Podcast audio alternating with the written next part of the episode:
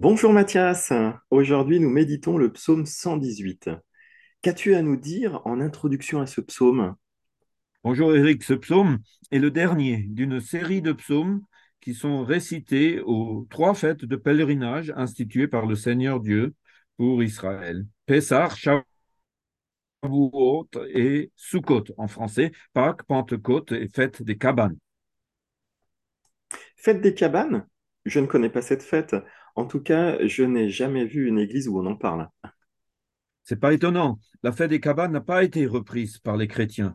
Elle se fête en automne. Paradoxalement, c'est la seule des trois fêtes pour laquelle il y a une prophétie explicite que les nations la fêteront. Ça se trouve dans Zacharie 14, verset 16. Toutes les nations venues contre Jérusalem monteront chaque année pour se prosterner devant le roi, le Seigneur Tsebaoth, et pour célébrer la fête des cabanes.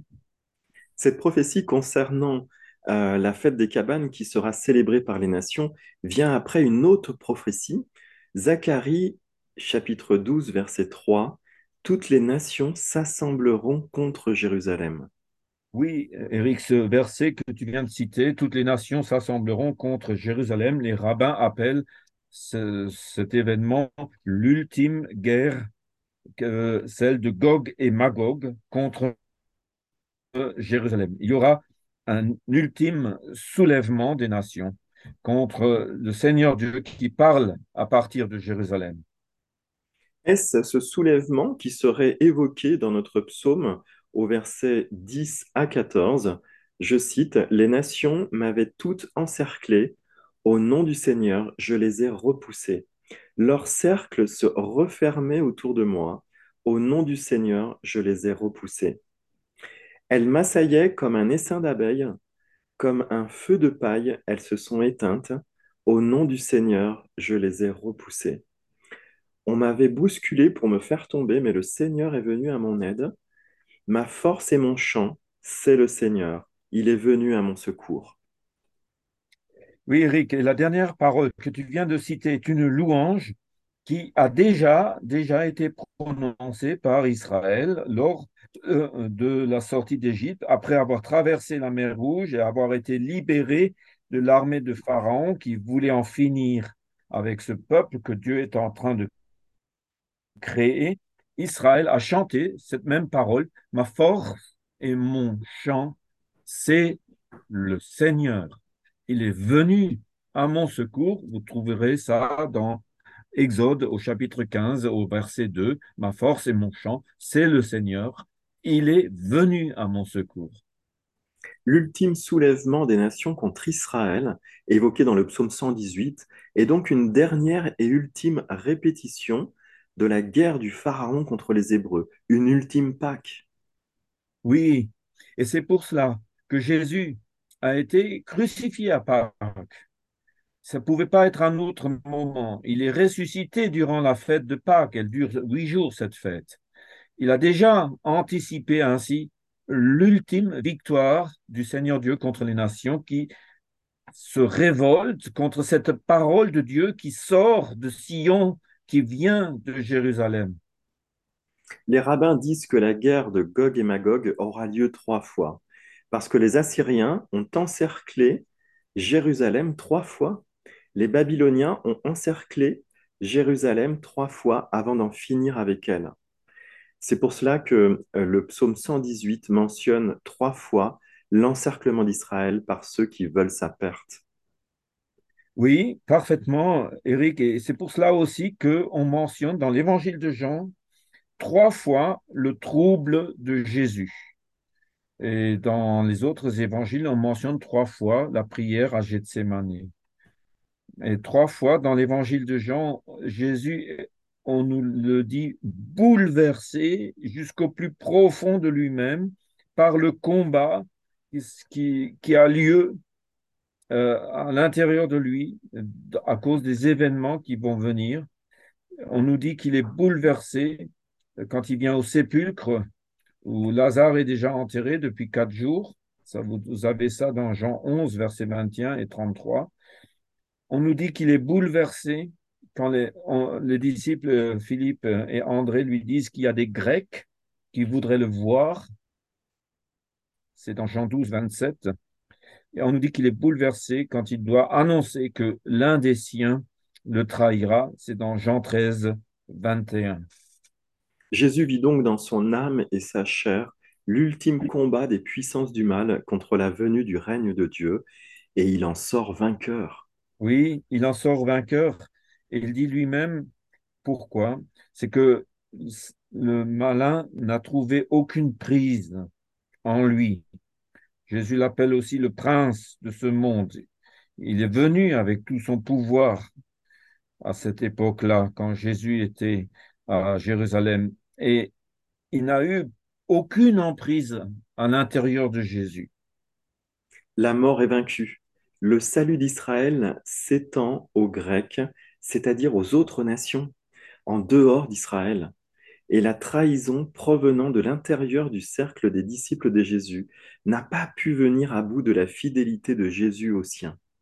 Oui, tu mentionnes donc les trois confrontations que Jésus a vécues,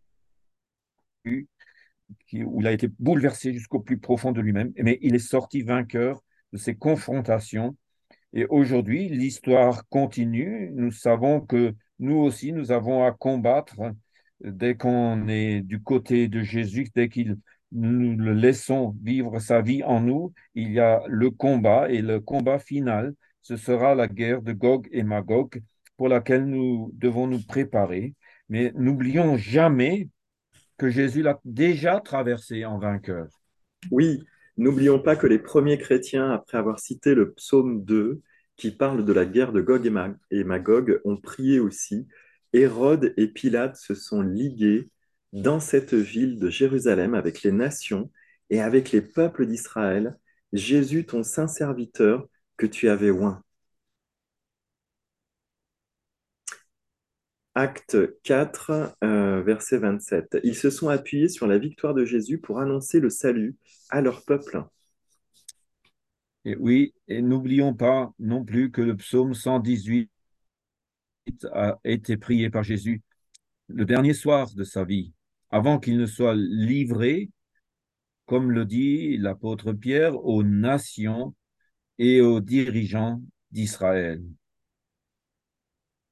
Il est avec son peuple cette pierre rejetée par les hommes dont parle le verset 22 de notre psaume. C'est exact. Ce verset mentionne une pierre rejetée, devenue la pierre de fête, la pierre qui est au sommet de toute la construction, qui tient tout, la pierre avec laquelle Dieu construit. Et il construit une famille, ou bien on peut aussi dire il construit une maison, car en hébreu, le mot bait désigne aussi bien la maison que la famille. Jésus est euh, la pierre de fait, la pierre principale pour la construction de la famille de Dieu. Et il est ce roi des Juifs, il est un roi rejeté, qui est maudit par les nations, rejeté aussi par les nations, mais avec laquelle Dieu terminera son ouvrage établira son règne et se crée aujourd'hui une famille pour toujours. Dans les versets décrivant la triple victoire du Seigneur sur les nations, venues contre Jérusalem, il y a un verbe difficile à traduire. En tout cas, les, les traducteurs hésitent. Au verset 10, 11, 12, on trouve Je les pourfendrai, je les taille en pièces, je les circoncis. Peux-tu nous en dire plus, Mathias? Oui, Eric, cette hésitation des traducteurs concernant ce verbe hébreu utilisé ici, mille, euh, se comprend parce que euh, il, signifie d'abord circoncire, couper. Et il ne faut pas oublier que dans la Bible, la circoncision, euh, c'est le signe d'une alliance de Dieu, de l'alliance éternelle de Dieu avec son peuple. Et ce mot euh, donne aussi un substantif. Ce verbe donne un substantif qui est mila, qui signifie le mot, M-O-T, le mot, le mot que Dieu nous adresse. C'est le mot avec lequel il veut toucher nos corps et nos cœurs, car la Torah mentionne non seulement la circoncision des corps, mais aussi la circoncision des cœurs. Et on nous dit que Pierre, après avoir prêché, après la résurrection de Jésus, que ceux qui l'ont entendu ont eu le cœur vivement touché. Environ 3000 personnes ont été baptisées au nom du Seigneur ce jour-là. Merci pour la précision, Mathias. Merci, chers auditeurs, et euh, soyez bénis. Au revoir. Au revoir, Mathias. Au revoir, Eric.